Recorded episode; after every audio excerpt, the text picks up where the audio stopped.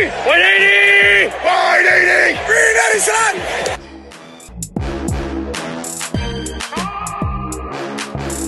Esto es NFL Madness. Y pues estaba, eh, ahora sí que empecé yo a jugar en Pumitas y, y en ese tiempo pues apenas iba empezando todo lo relacionado con el americano, los deportes, este, el deporte, los equipos, la NFL.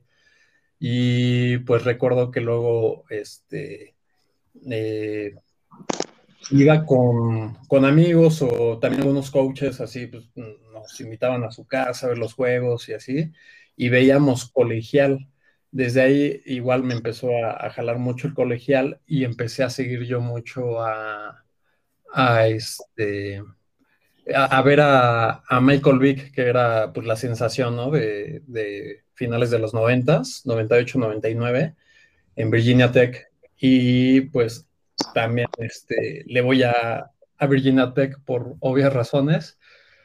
Pero yo antes, en, a inicios, yo no le iba a, antes de conocer yo a Michael Vick, yo no iba a, este, a Atlanta. Mi equipo, más bien, yo tenía un gusto por San Francisco eh, más que nada por, este, era como de, de moda, pues la, época de los noventas, este, para San Francisco, pues fue, eh, pues yo creo que de sus épocas, sus mejores años, y, pues era como de moda, ¿no? Pero ya después de a Michael Vick, fue que ya mmm, salió la selección, que lo draftearon los Falcons, y de ahí ya empezó mi gusto por, por Atlanta, ¿no? Desde ahí ya inició y ya fui totalmente este, negro y rojo y, y pues de ahí nace mi, mi, gusto por el equipo. Oye, ¿y cuando se fue a Filadelfia? ¿Sufriste? Eh, pues, pues, fíjate que mm, desde antes de que se fuera a Filadelfia, o sea, desde que se fue a la cárcel, eh, para mí fue como de... Ah, bueno, también, claro. Para mí fue un pequeño detalle. Sí, sí, sí. Este, para mí fue un golpe así horrible, fue de, fue muy doloroso, la verdad. Y, hasta, sí, terminé llorando y así, ¿no? Porque pues yo lo idol, idol, idolatraba, lo tenía así en este, pues en un altar, ¿no? Casi. Y pues sí, fue doloroso, o sea, ver a tu, a tu ídolo, este, pues terminar en la cárcel, que pues hiciera esas tonterías y así, pues como que no.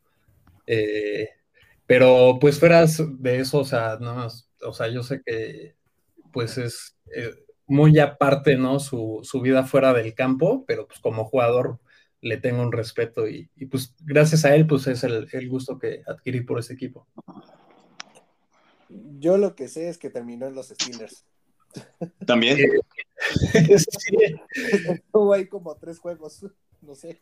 Hubo de hecho una jornada, un lunes por la noche, que se lastimó Big Ben y, y meten, y meten al, al, no me acuerdo si en ese momento estaba todavía el, el, suplente que después draftearon a Detroit, pero entra el suplente, también se lastima, y de tercer coreback entra Michael Vick. Yo nada más rogaba porque no lo lastimaran a mi viejito, porque ya en ese partido se veía bastante, pues no era el atleta que, que fue en inicios de los noventas, ¿no?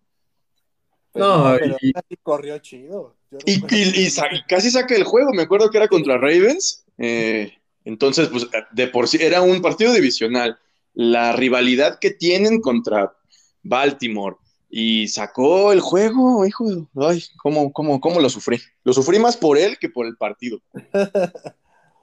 Muy bien. Pues con esto eh, nos, te agradecemos que nos hayas platicado un poquito sobre tus gustos, sobre cómo empezaste a querer el equipo, cómo empezaste a jugar fútbol americano. Y ahora sí podemos pasar a analizar la ofensa de los Falcons del 2020. ¿Qué opinas de esta ofensa del 2020? Con Matt Ryan, sus lesiones, ¿qué opinas? Pues la, eh, la verdad yo creo que lo, o sea, yo veo la ofensiva bastante bien, o sea, fuera de, la salida de, de Julio Jones, eh, los veo bien, los veo sólidos y creo que se armaron bastante bien en el draft. Creo que fue este, eh, sus movimientos fueron inteligentes, eh, no fueron, bueno, eh, en general el draft pues pudo haber sido mejor, pero creo que sí lo, lo rescataron. Eh, en, en, general, la ofensiva, yo, el cuerpo de receptores,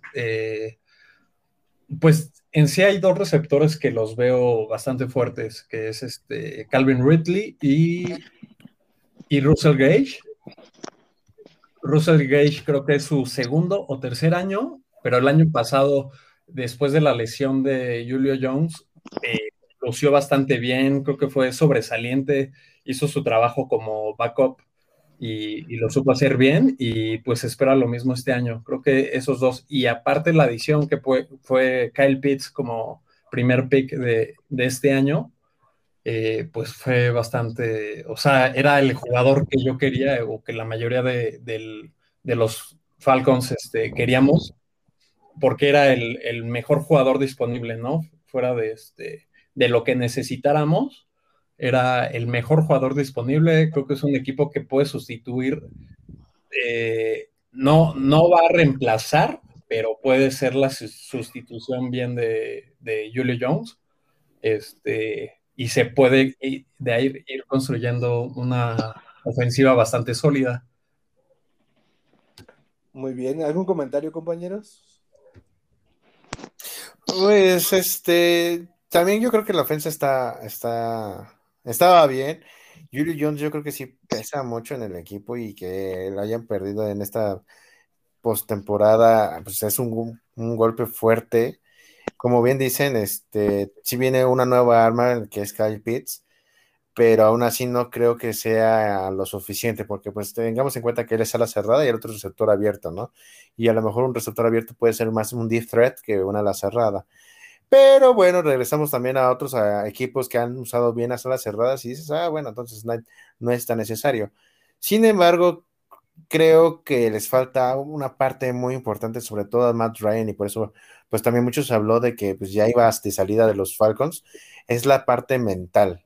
Creo que la parte mental es lo que les está pesando demasiado, porque a pesar de que muchos partidos los tenían con una gran ventaja y los perdieran ese Güey, o sea, una cosa sí es de que tu defensa no para el otro equipo, pero que tú tampoco ya no hagas puntos, creo que es muy tema de la ofensa eso. O sea, ya tenías una ventaja muy amplia y tu defensa, ok, no lo para, pero pues entonces por lo menos continúas teniendo esa ventaja, ¿no? Sigues tratando de, meter más puntos, de, o por lo menos tener la, misma, la mínima separación, pero ni eso podían hacer.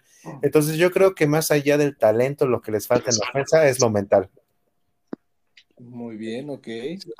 Sí, concuerdo bastante. Creo que, y de hecho, eh, si no estoy mal, creo que fueron cinco juegos que se perdieron en el último cuarto, que llevábamos ventaja, y ahí fue donde, pues, se, pero sí, o sea, se notaba bastante que era un, este, un tema bastante mental, que no, no sabían cómo, cómo llevar esa ventaja, o ya lo daban por ganado, se confiaban, o sea, era pero, o sea, y, es algo que nos ha perseguido, creo, de, pues desde ese, ese, este, no quiero mencionar ese, el, ese, fatídico evento. Sí. Vietnam.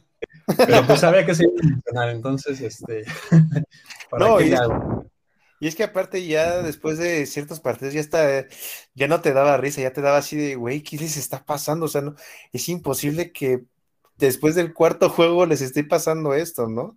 Entonces, sí, totalmente yo creo que es un es algo mental lo que les pasó a los pobres Falcons.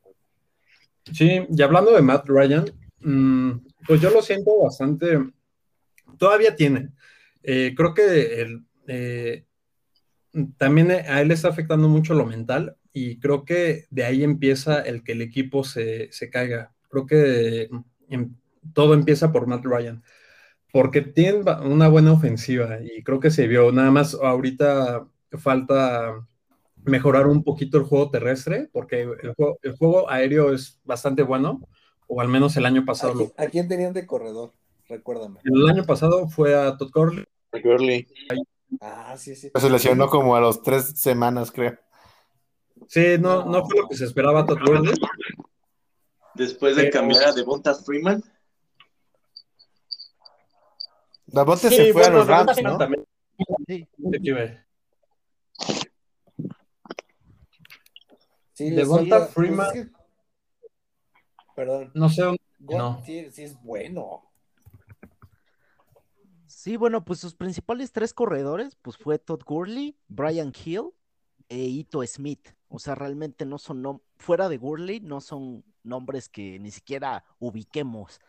Entonces, realmente sí la parte de, tierra, las yardas por tierra, los Falcons fueron el sexto peor equipo en ataque terrestre, a diferencia del ataque aéreo que fue el cuarto mejor. Entonces, sí es una diferencia bastante marcada que, que yo creo que es fundamental y tiene mucho que ver con lo que mencionaron del manejo de juego, porque a final de cuentas el ataque terrestre te hace que gastes mucho tiempo y que desgastes a las defensas contrarias. Muchos equipos justamente es lo que aplican, ya que vas ganando a lo mejor por una, dos anotaciones o más, empiezas a correr y te llevas el tiempo y vas cansando al otro equipo. Y, y, y Atlanta, la diferencia es que llega ese punto en el que es tres y fuera, tres y fuera, tres y fuera, y es cuando les vienen las remontadas. Entonces viene tanto en lo mental, pero también el ataque terrestre que es totalmente disfuncional, siento yo. Sí, concuerdo bastante. Creo que sí, es un tema que, que sí nos ha afectado bastante el, eh, el, juego terrestre y pues la línea ofensiva. La línea ofensiva se, re, se reforzó con dos picks de, de este draft y del, del cuerpo terrestre, eh, en, en, agencia libre agarramos a, a, Mike Davis, el corredor este, que sustituyó a, a McCaffrey de las Panteras de Carolina. Vez, creo que fue un, un, movimiento bastante inteligente y creo que nos va a venir muy bien porque este, los números fueron, o sea, los sustituyó bastante bien a, a, a su, McCaffrey. Y hizo muy buena chamba. Exacto. Yo lo tenía en el fantasy cuando vi que McCaffrey se lastimó, lo agarré inmediatamente y más de, más de 10 puntos por juego. Para los que no han jugado nunca fantasy, eh, haces un punto cada 10 yardas y 6 puntos cada anotación. Entonces, o, o se aventaba 100 yardas por juego, que para un corredor es bastante productivo, o al menos anotaba una vez. Entonces, creo que fue un, movimiento acertado por parte de los Falcons para poder suplir la parte donde más cojeaban, porque volvemos al punto ofensiva, creo que, que tienen y van a tener mucho de qué hablar. Sí, bastante. Creo que me gustó ese movimiento, ese move estuvo genial. Y la verdad, este, creo que sí faltaba un corredor muy. Se esperaba en Todd Gurley el año pasado, pero no fue lo, lo, esperado. Pero también la línea ofensiva no ayudó bastante. Aparte de que hubo muchos lesionados. Entonces, eh, pues eso afectó bastante. Entonces, pues sí, ahora sí que esperar esto. Eh, a Matt Ryan le quedan dos años de contrato. Eso, este, yo creo que por eso se espera, se decía mucho de un cambio de Matt Ryan, ¿no? Que se fuera a otro equipo. Eh, yo no lo esperaba, yo sí creía que sería este, un movimiento bastante tonto el, dejar ir a Matt Ryan, perder ese dinero de, su contrato eh, en, espacio salarial, que de por sí pues, fue una de las razones por la cual este, dejamos ir a Julie Jones. Eh, pero le quedan dos años, todavía tiene, o sea, tiene, o sea, yo creo que si, si le echa ganas, si su ofensiva le ayuda, puede ser este prospecto a candidato a, a MVP otra vez. Entonces, yo sí le veo, tengo esa, esa fe, esa esperanza, ¿no? Pero Arriba espero, la esperanza, Sí, sí. Espero que lo logre nada más, pero sí, yo le, le veo dos años a, a, Matt Ryan, ya si en estos dos años no es que pues estamos en ese etapa. Entonces, pues, eh, eh, un buen movimiento o algo que, que, que, pues recupere las esperanzas, ¿no? Pues sí, muy bien. Y con eso creo que podemos cerrar la parte defensa. Y en la defensa, pues creo que es también donde cojean bastante, ¿no? Les hace falta mucha organización para poder mantenerse en el juego, ¿no? Que es lo que decíamos hace unos momentos. Eh, sí, en la defensiva yo considero que el, el problema igual fueron las lesiones. Eh, este, ay, se me fue su nombre, safety. Bueno, fueron varios, este, de Monte Kessie, este, Ken, Ken O'Neill, Eh, creo que eh, a ellos, este, por lesiones, los, los perdimos unos, una No semana. tienen un jugador icónico, sí, a la defensa, por ejemplo, no como en la ofensa que tienen a- tenían a Julio Jones, Todd Gurley, Matt Ryan. Pero en la defensa no tienen a alguien así imponente. O sea, había un Freeman, ¿no? También, creo que en la defensa, pero no recuerdo. Freeman, no. Eh, el, No. bueno, este, el, el jugador que te puedo decir que es referencia es Grady Jarrett. Es un este, tackle defensivo. Es, es lo, eh, ahora sí que es la cabeza de la defensiva. el que los Y Big mueve. Beasley, ¿no? Big Beasley ya está en los, pat- en los Titanes. Ay, ese fue.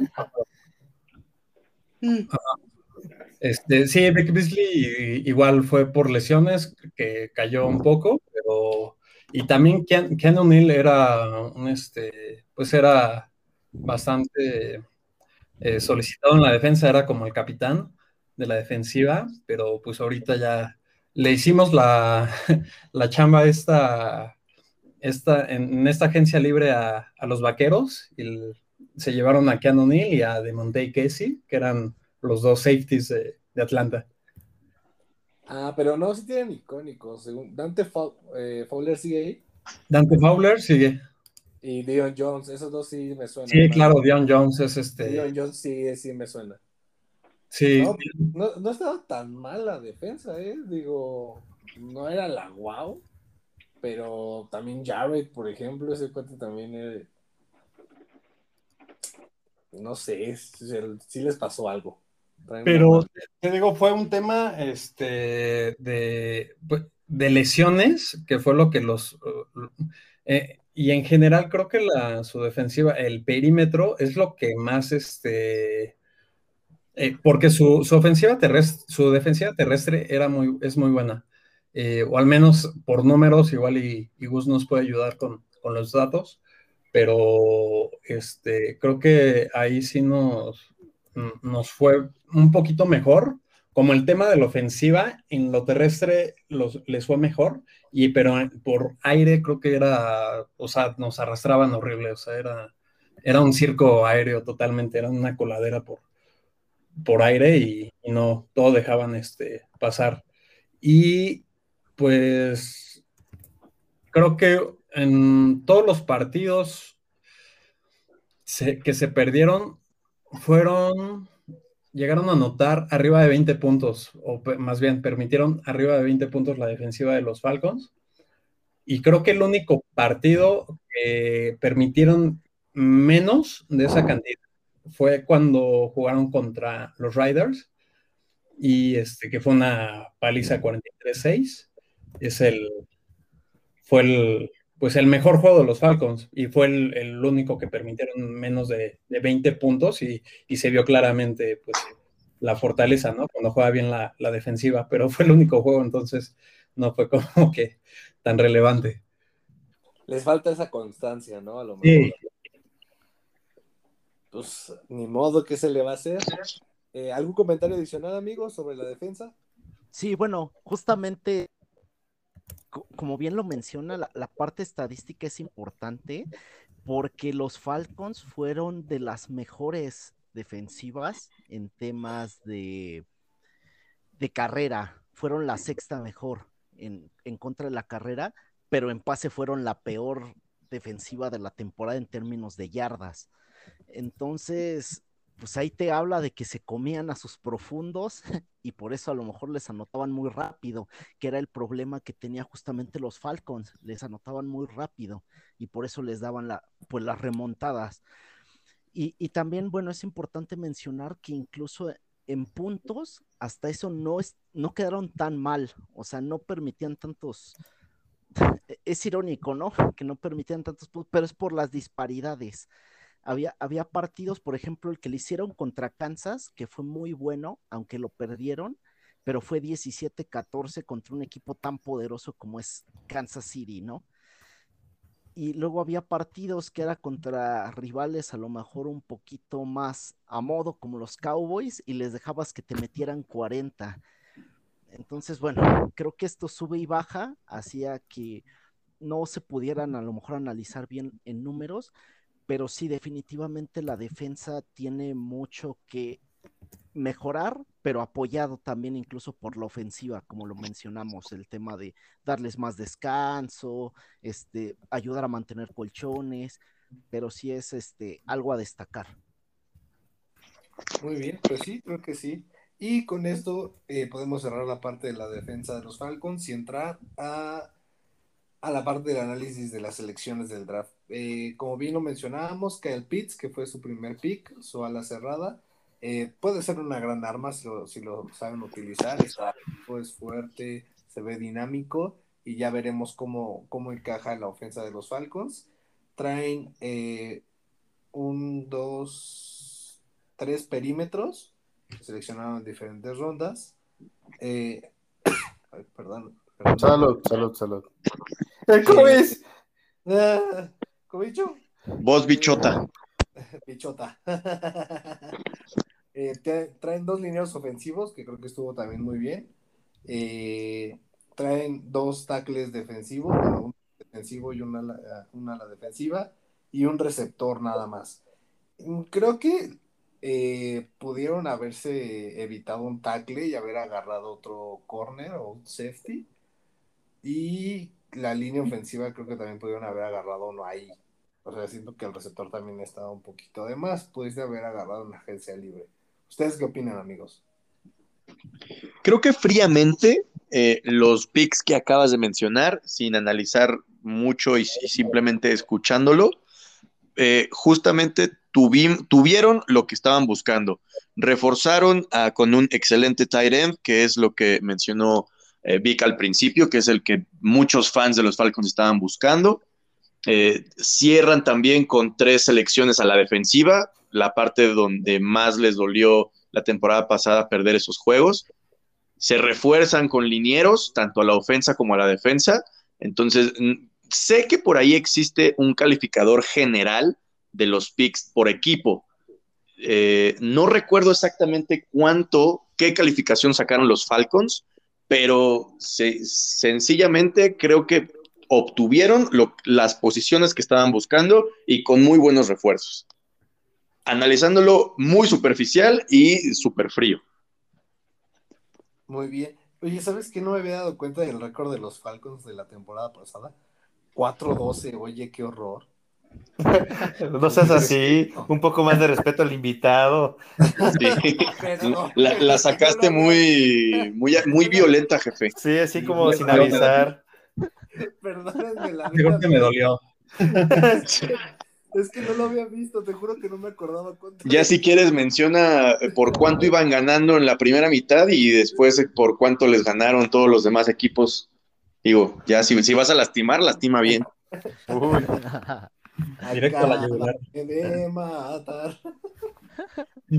no manches. Sí, de hecho, empezamos con cero ganados, cinco perdidos. No manches. Entonces, y, de ahí fue cuando se despidió al, head coach y, pues ya se quedó el, el, coordinador ofensivo, si no estoy mal, creo que si era el coordinador ofensivo, se quedó como coach interino. Y, pues de ahí, ahora sí que fue, pero de todas maneras, pues no, no alcanzó, ¿no? Bueno, pues.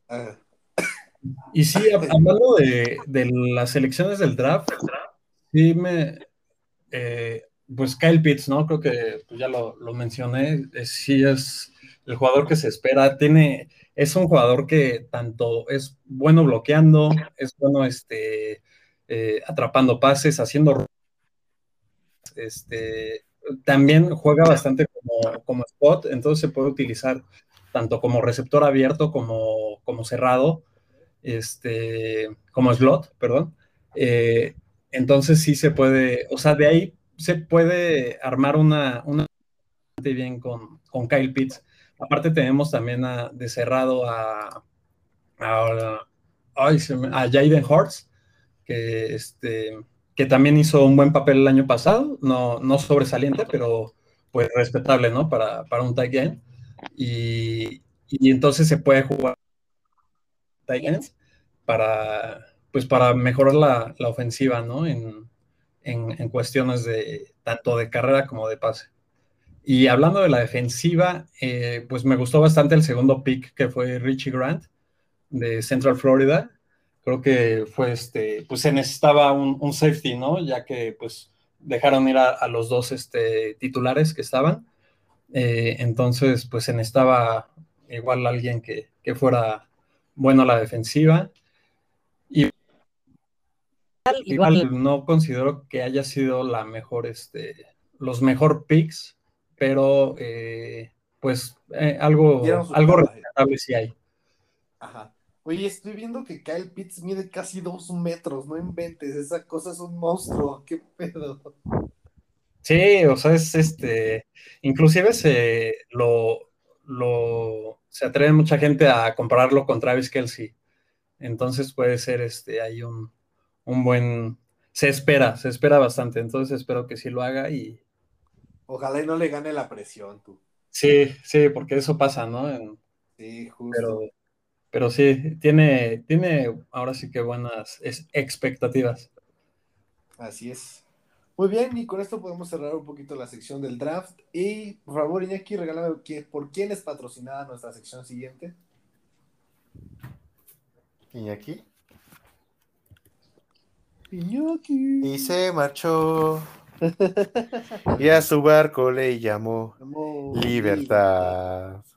Y esta sección está patrocinada por Cervecería Sonot, el manjar de los dioses.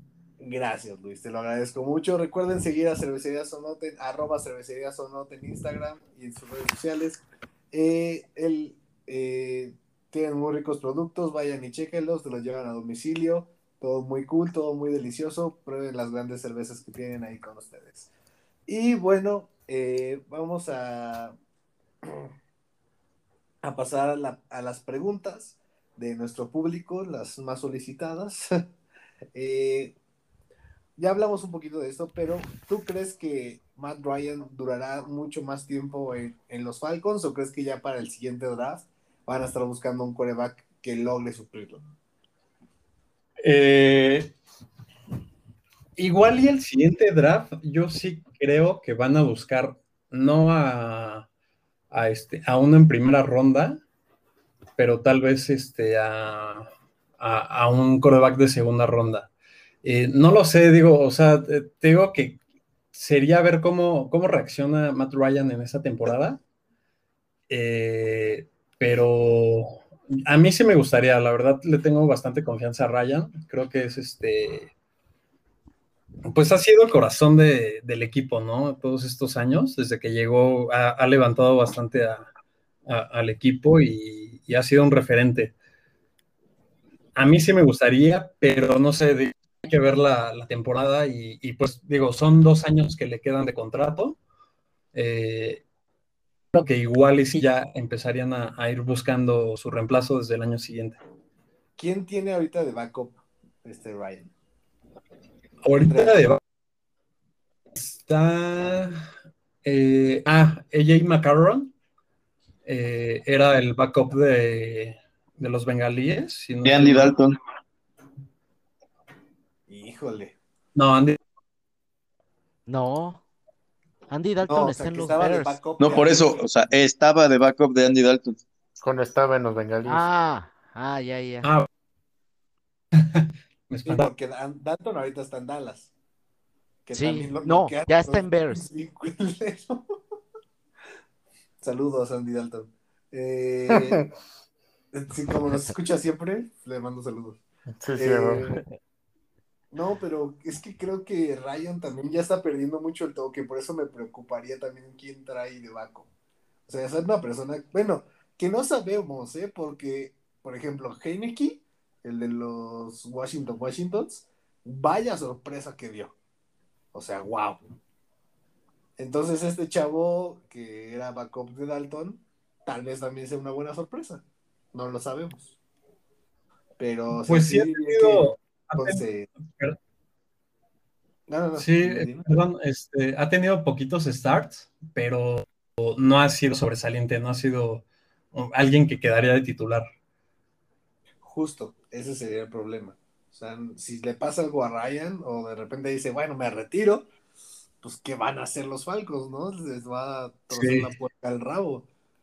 ¿Ustedes qué ¿Y el, tercer, y el tercer backup es Felipe Franks, es igual un rookie de, de Arkansas. Es este, pero igual, digo, en, colegial, pues números eh, normales, este, pero nada Ajá, fue pick, eh, bueno, de hecho fue este de los no drafteados que seleccionaron. El tercer cop. No manches. Aparte se llama Felipe. Hazme el favor. Felipe. Felipe Ríos. El Rivers. Muy bien, eh, entonces pues esperaríamos que en la siguiente temporada ya estén buscando un reemplazo para, para Ryan. Y eh, la segunda pregunta es, ¿qué harán los Falcons con la salida de Jones? O sea, ¿crees que todo su esquema que giraba por este ataque aéreo de pases largos, pases seguros con Jones, o de que tenían a Jones de distracción y dejaban uno a uno a, a, Ridley, eh, ¿qué crees que vaya a pasar con este esquema que tenía con Jones? Ahorita que ya se fue. Eh, es que también hay que analizar que pues el, el head coach que ahorita llegó es Mike Smith, que inclusive es el, era el, coordinador ofensivo de los Titanes de Tennessee el año pasado. Entonces, el esquema va a cambiar totalmente, o sea, es algo que sí va a cambiar porque su juego, obviamente teniendo a, a este, a esta bestia, ay, se me fue su nombre, el corredor de Titanes. A Derek Henry. A Derek Henry era donde más se, centraba, ¿no? Toda su, ofensiva. Eh, eh, este coach juega mucho de dos, con dos alas cerradas. Entonces, pues sí, ahí es donde yo siento que va a cambiar, va a manejar un tipo así más, más reforzándose con, el juego terrestre. Y yo creo que con Mike Davis lo puede lograr bastante. Sí va a cambiar, pero yo digo que eh, teniendo también receptores como Calvin Ridley, Russell Gage, y, Kyle Pitts. Creo que jugar a, este, con estas profundidades, este, pases largos, este, pases de más de 20 yardas, creo que se puede seguir manejando. Habrá que ver qué, qué va a hacer este, este coach, Mike Smith, para que pues pueda, pueda funcionar bastante la, ofensiva y, que no se extrañe tanto a, a, Julio, ¿no? Creo que pues toda esta temporada se va a hablar, ¿no? De, de eso, pero pues también ya era, era un tema que se esperaba bastante por cuestiones de tope salarial. Eh, ya no había cómo pagarle a, todos los, los, novatos que llegaron en, este draft si no se este, dejaba ese espacio, ¿no? Para, para contratarlos. Entonces, pues era dejar a, a Jones sin, sin todos sus refuerzos. Pues sí, unas por otras, dicen. Muy bien, pues algún otro comentario, amigos, algo que quieran agregar. Sí, bueno, aquí yo creo que, pues obviamente Julio Jones es un jugador elite, o al menos por encima de la gran mayoría, y es un jugador que todos quisiéramos en nuestros equipos, pero creo que Atlanta tiene una muy buena distribución en temas de, de justamente sus receptores, porque de hecho Julio Jones la temporada pasada solo tuvo 770 yardas, y por ejemplo, Ridley tuvo 1300, Russell Cage tuvo más o menos 780. Y además la incorporación de Kyle Pitts, siento que le va, le va a venir bastante bien, porque para empezar ya teniendo a Kyle Pitts, tendrías que modificar tu esquema. Ahora más teniendo un nuevo este, head coach y un... Esto va a permitir a lo mejor que ya los Falcons no sean, podríamos decir, predecibles de alguna manera, porque ya tenías como la idea de que iba siempre por Jones, y a lo mejor podrían manejarse en un tipo de ofensiva más parecido a lo mejor a Kansas City. Me imagino a Pitts cumpliendo la función de Kelsey, que prácticamente Kelsey te hace todo, ¿no? Te corre, te, te bloquea, te atrapa, todo. Y siento que esto le podría venir bastante bien a los Falcons ya, es cuestión de ver cómo se adaptan los jugadores, pero creo que a pesar de que Julio Jones es un gran nombre, si, lo, si acomodan bien las piezas, podría dar una sorpresa en esta parte ofensiva. Entonces, creo que es bastante interesante lo que se puede ver, pero justo como menciona Vic, es primordial que funcione la parte terrestre. Muy bien, excelente. Iñaki, regálame por quién fue patrocinada esta sección, por. Cervecería Sonot, el manjar de los dioses. Muchas gracias, amigo. Vayan a probar sus cervezas Águila y Jaguar. Ya sacaron otra, ¿no? Recuérdenme. Versiones mejoradas del águila y de la jaguar. Espérenlas muy pronto. Pueden pedir por Amazon y también con nosotros en ahí, si nos buscan en las redes sociales, con gusto les ayudamos. Así es. Recuerden que nosotros estamos eh, como arroba nfl-madness en, en Instagram. Maldita sea. El jefe bichota. Eh, Mira, ya me lo pegaste. ¡Ah, contagio! ¡No! Usen cubrebocas, sana favor. distancia, lávense las manos, por favor, muchachos. no, bajen la guardia, no porque el gobierno diga que estamos en amarillo, significa que estemos amarillo. Viene tercera ola, neta, cuídense muchos. Así es, amigos. Y ahora sí vamos a cerrar con el jugador histórico de Atlanta. Eh, vamos a empezar contigo, Vic, que eres el invitado. Dinos tu jugador favorito de todos los tiempos de Atlanta. Su nombre lo dice, carnal, ¿qué le preguntas? Bueno, dime dos. Los, los, los, eh, ¿cómo se- los escuchas no están viendo el nombre. Ah, cierto, sí, cierto, perdónenme. Pero así lo presentamos. Así es. Pues sí, para ponerles un poquito en contexto, no me llamo Víctor, como muchos pensarán. Entonces, este, el, este nombre fue adquirido por, pues, por Michael Vick y mi gusto, ¿no? A, a- a este jugador. Creo que este, pues siempre, pues a mí creo que fue el, el- el jugador que me enamoró y, y por lo cual ya yo, yo me quedé con los Falcons, ¿no?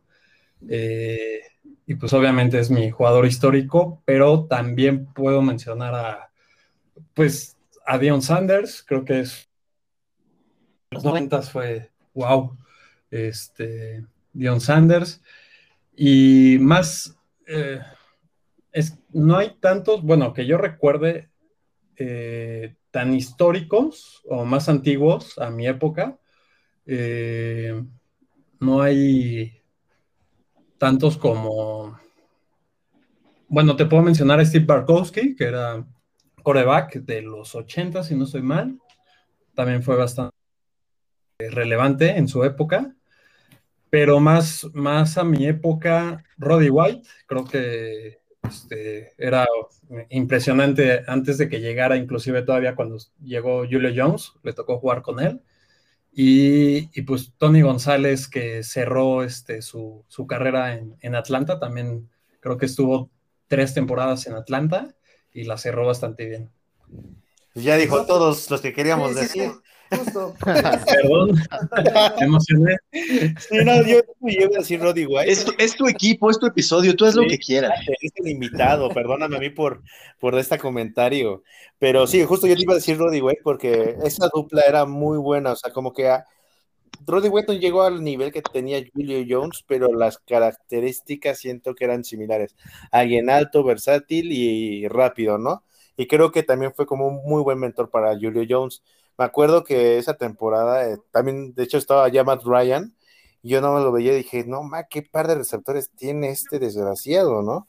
Me acuerdo que este Julio, este, creo que fue nominado a novato del año y no me acuerdo si lo ganó, creo que no lo ganó, pero fue nominado y sí te quedabas impresionado. O sea, Rudy Way también era muy bueno. Antes de que llegara, como decía nuestro querido Vic, era titular, era, o sea, la primera opción, ¿no?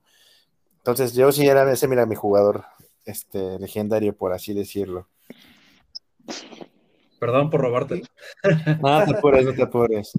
Sí, de por sí no conozco mucho de los Falcons, ahí sí, ahí sí fallo. Creo que los Falcons es de los equipos que menos conozco. Para eso está este programa, para que podamos conocer un poco más de este bonito deporte y de esta bonita franquicia. De la mejor y liga del mundo. Un dato que, que seguramente no, no conocían y que inclusive yo tampoco lo conocía hasta, hasta que me puse a, a, a googlear sobre jugadores históricos para recordarme un poquito. Eh, este Brett Favre estuvo en, en los Halcones de Atlanta en el Pues fue 91. seleccionado por ellos, ¿no? O sea, ellos fueron Sí, fue la primera selección. Yo no recordaba hasta ahora sí que fue así de wow. O sea, no, no me acordaba. Y, y no, no jugó, no tuvo partidos con, de titular, este, con Atlanta y, y lo, lo Wow. canjearon al siguiente año. Y ya con Green Bay fue ya cuando hizo todo su, su magia.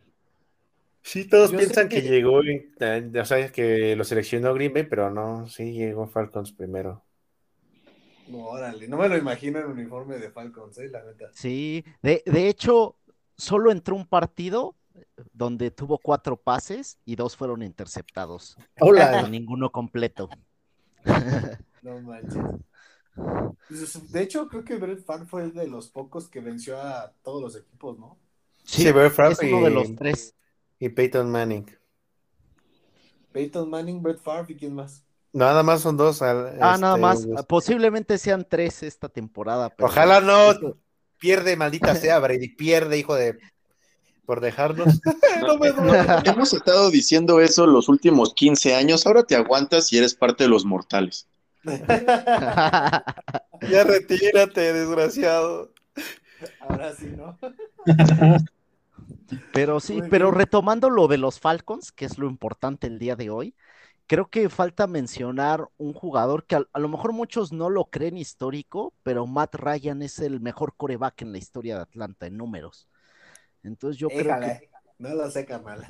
No, en número sí es el mejor. La por, por estadística, eso, en, en númer- en números es el mejor. Existe este debate de si es el mejor, ya analizando el juego más allá de las estadísticas, pero en estadísticas, pues sí es el mejor coreback de la, de la historia. Exacto. Y, y- y también mencionar de Tony González, que es el mejor este, ala cerrada de la historia de toda la NFL. claro. Entonces, Iba a Estadísticamente. mencionarlo a él. Él me encanta. Jugaba estúpidamente bien.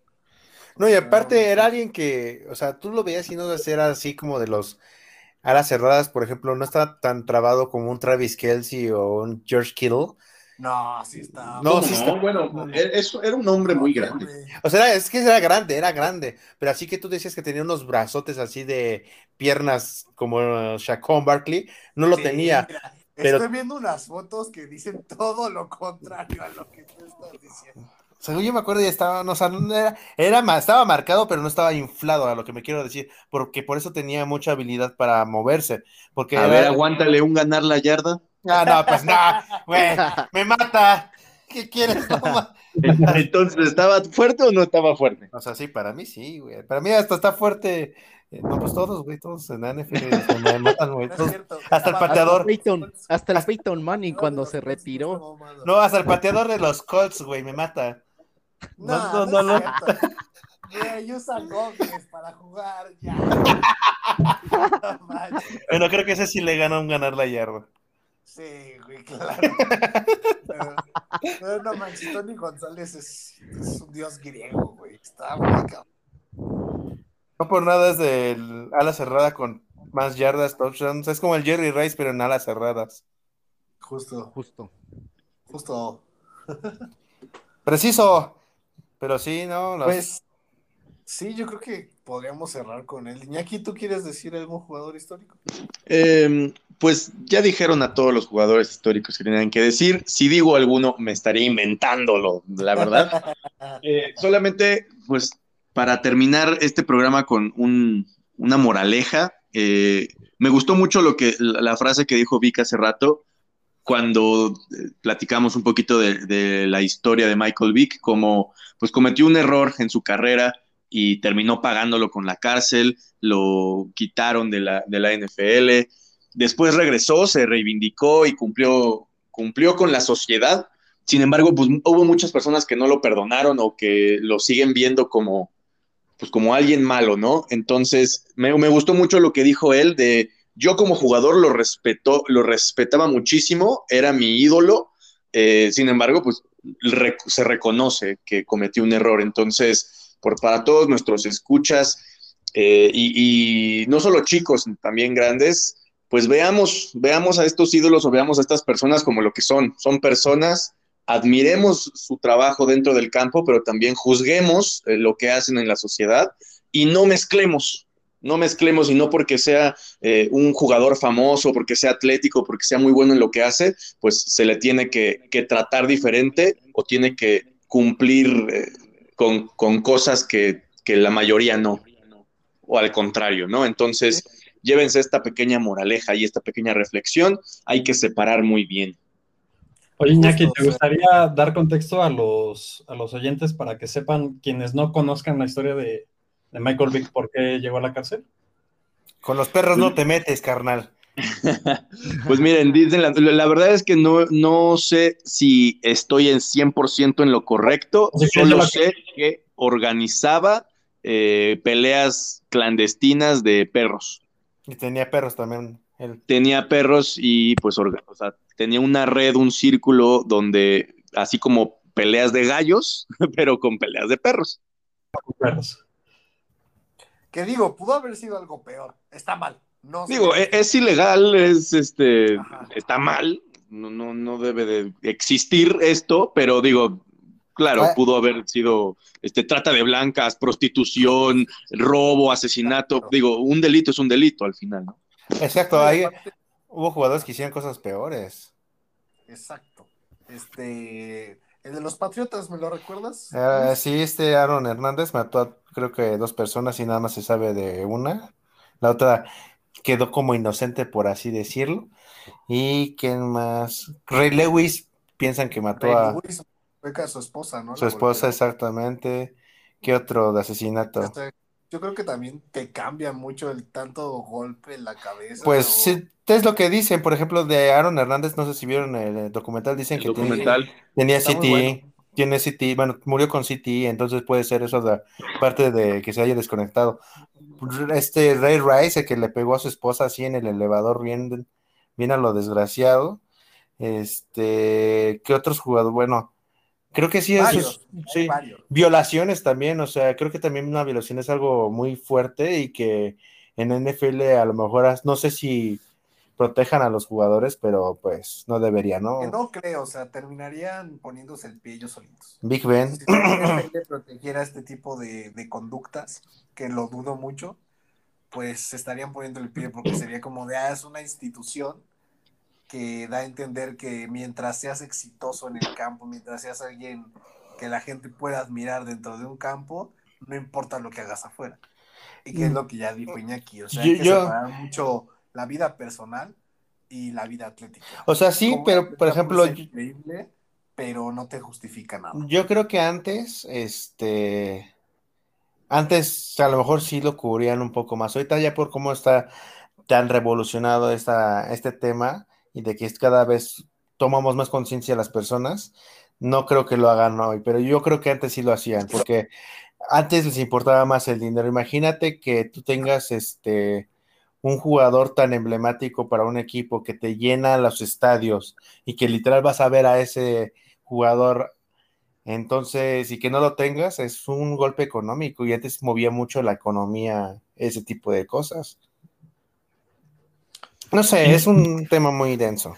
Sí, inclusive tenemos que investigar mucho más.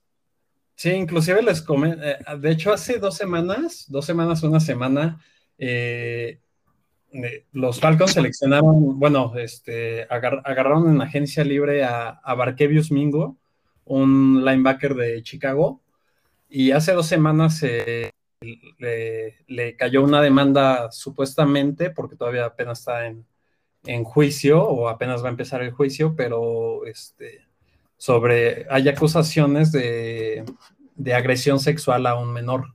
Entonces los Falcons dijeron, no, este, nosotros nos vamos a meter con eso, ya lo cortaron y pues ahorita está en plática.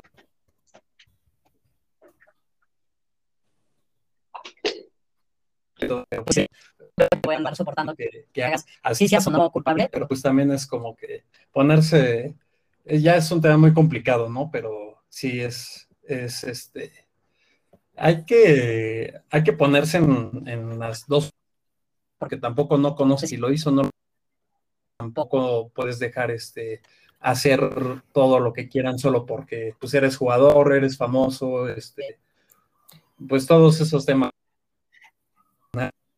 Sí, justo, de hecho creo que hasta Iñaki la otra vez habló de un documental o película de un jugador de colegial que una chava salió a decir que la habían violado, pero y lo metieron a la cárcel y cumplió su condena y al final de cuentas ya se comprobó que no, no fue cierto y le destruyó la vida a, este, a esta persona, ¿no?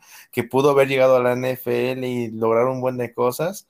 Entonces, ah, son muchas cosas que, que son, es complicado, es complicado. Sí, ya es un tema medio, medio oscurón, pero pues...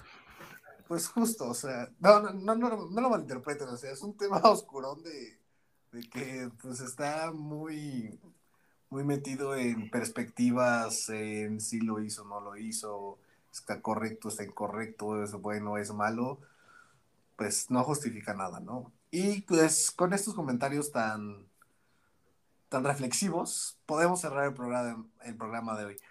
Vic, que de verdad, qué gusto haberte tenido aquí, de verdad que qué placer el que nos pudieras acompañar y entregar un poquito de este amor por tu equipo, platicar sobre pues muchos datos interesantes que traía sobre el equipo, de instruirnos sobre más, un poquito más sobre los Falcons, que nosotros pues conocemos el equipo, conocemos a sus jugadores básicos, pero no conocemos mucha de la historia detrás, ¿no? Esta plática sobre Michael Vick, eh, sobre lo que le pasó. De verdad, qué gusto poderte tener aquí con nosotros. Muchas gracias por habernos acompañado hoy, amigo. No, pues gracias a ustedes, gracias por la invitación. Este, me la pasé muy bien, está muy divertido su podcast.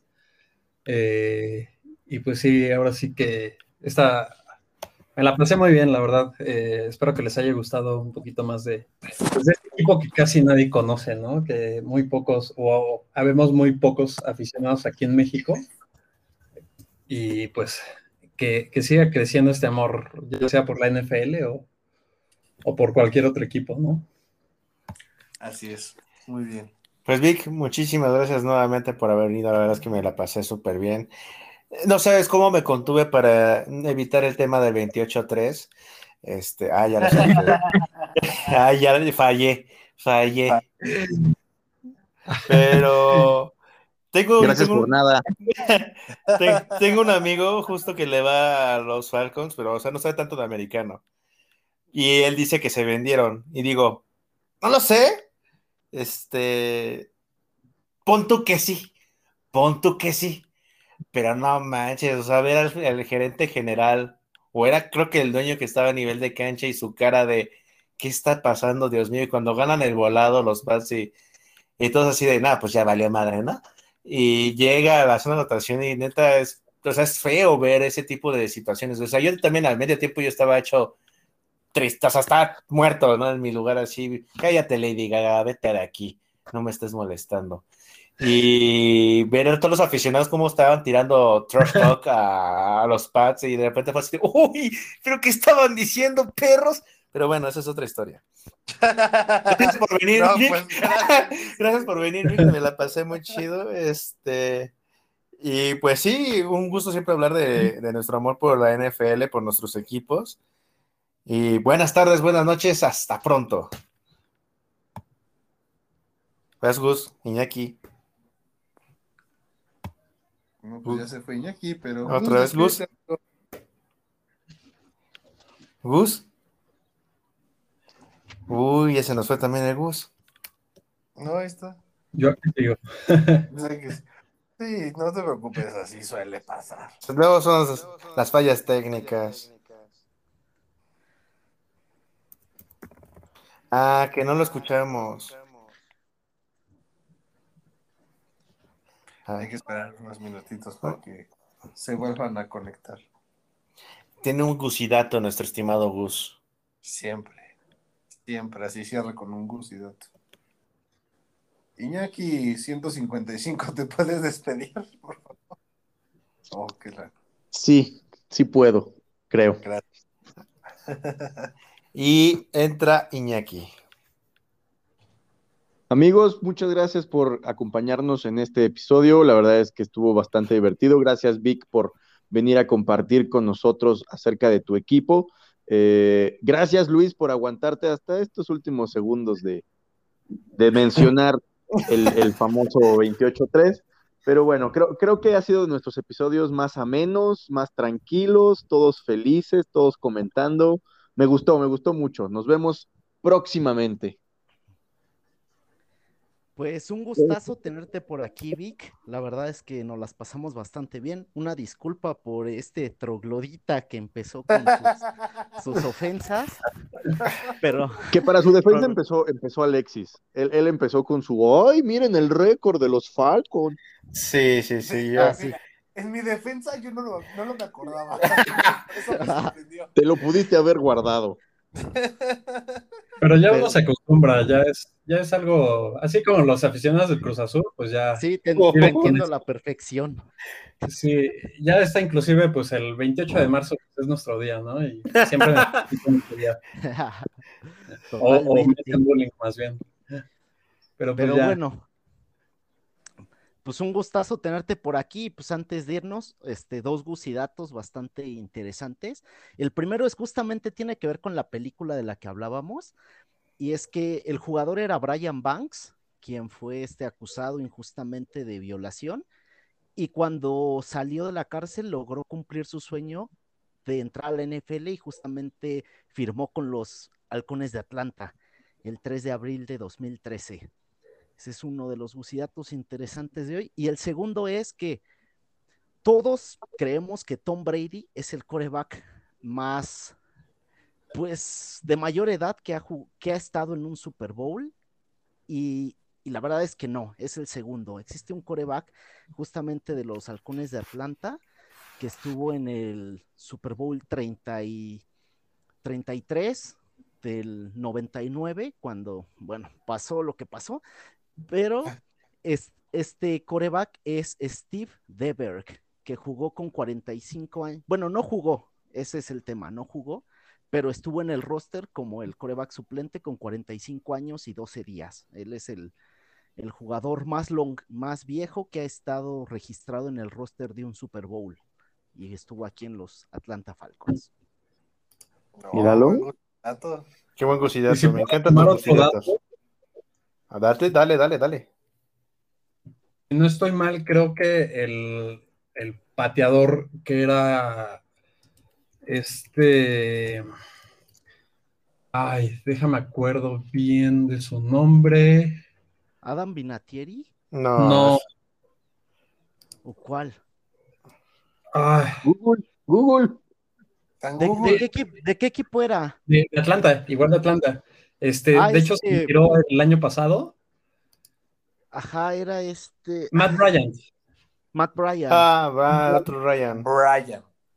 Sí, Matt retiró Ryan. y se Ajá. retiró a los 45 años de edad ¿En los Falcons?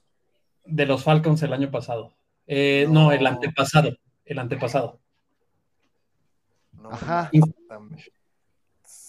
Entonces, y también ah, ya era viejo, pero todavía tenía buena pata. Entonces, este, Sí, buenos años, creo que fue. Creo que igual tiene buenos números este, eh, eh, históricos en la franquicia de, de Atlanta. sí, No totalmente, manches, la con, verdad. Sí, con tenía 23 bas- años de juego, pues ¿quién no va a tener números históricos? claro. Pues muy bien amigos, con eso cerramos este gran episodio. De verdad, muchas gracias por estar aquí con nosotros, Vic. Eh, ya saben que nos pueden seguir en arroba NFL Madness, MX en Instagram. Vic, ¿nos regalas tu Instagram, de favor? Para que te sigan. Claro que sí, este me pueden seguir como arroba el punto pavor. Ah, Eso. Muy bien. Este, muchísimas gracias amigos por estar aquí con nosotros en esta tarde, noche, día, a la hora que nos estén escuchando, en el momento que nos estén escuchando. De verdad, eh, qué gusto tenerte, Vic. De nuevo, lo repito, lo reitero. Eh, amigos, esto fue un episodio más de NFL Madness. Hasta luego. ¿Qué tal amigos? ¿Cómo están? Sean ustedes bienvenidos a otro episodio de NFL Madness. Qué gusto estar aquí platicando con ustedes, ya sea mañana, tarde, noche, mediodía, lo que gusten. Es un gusto poder acompañarlos en, en su día. ¿Qué tal amigos? ¿Cómo están? Aquí Luis Martínez, la verdad es de que muy entusiasmado de hablar de un equipo, pues a lo mejor no tiene tanta historia, pero ahí tiene siempre de qué hablar. Eh, igual, buenas tardes, buenas noches, buenos días donde se encuentran Luis Martínez, como dije de hace rato. Sobre todo en los últimos años, ya sea para bien o para mal, nos ha dejado un sabor de boca, ay, como agridulce, creo yo. Nos ha traído muchas alegrías, eh, muchas, muchos récords, muchas estrellas, muchas primeras veces, pero también, hijos de su madre, cómo nos han hecho sufrir a algunos, algunos más que a otros, como vamos a ver en el episodio de hoy. Bienvenidos a todos, Iñaki Marrón. Hola, ¿qué tal amigos? Aquí bastante emocionado de hablar de este equipo interesante que tiene algo de similitud con nuestra máquina. Entonces, pues, pues creo que a nosotros nos trae buenos recuerdos. Puede ser que este año sea el bueno. Se están rompiendo este año es el bueno. Entonces, pues ya veremos ahorita, discutiremos de este equipo, cómo le irá esta temporada. Aquí Gustavo Ruiz. Pero este año es el, es el año de los equipos de azul. Entonces, o son los Cowboys o son los Falcons. Decídanse. Los Falcons son rojos y negros. Por eso, no, o sea, dice que está similitud con, la máquina, ah, pero este es el año de los equipos de azul. Entonces, no puede haber. No pueden llegar los dos. Pero el Super Bowl es el próximo año. Este año ganó un equipo rojo, entonces en el americano parece que no funciona. Muy bien.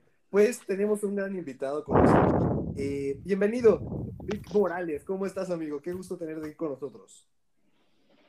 Eh, hola, ¿qué tal a todos? No, pues gracias por la invitación. Este, pues estoy emocionado aquí de, de aportar un poquito de, de lo que sé acerca de, de, pues, este mi equipo tan que me ha provocado tanto y, y, pues nada, este,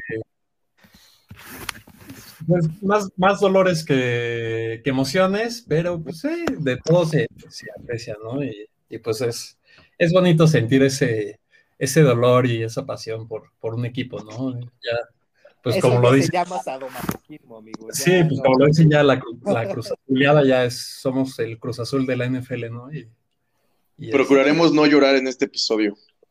No prometemos nada. Y muy bien, pues eh, vamos a hablar del equipo de los Falcons, que es tu equipo favorito. Ya ahora sí lo introducimos directamente al programa, pero platícanos un poquito sobre ti, amigo, sobre cómo empezaste a jugar americano y cómo es que te empezaron a gustar los Falcons, porque que yo sepa no han tenido una buena racha, más que una ida al Super Bowl que tampoco fue muy buena, que digamos. Eh, pues sí, de hecho, mi, gusto por el americano igual pues fue este, yo no conocía nada de americano y pues ahora sí que mis papás, nuestros, nuestros papás pues se encargaron, este, querían que hiciéramos algún deporte y lo que sea y pues nosotros vivíamos por Izapalapa y vivíamos a cinco minutos de Pumitas de Cuemanco. Está ahí al ladito de donde vivíamos antes. Eh, no sé si no es un equipo de mucha tradición aquí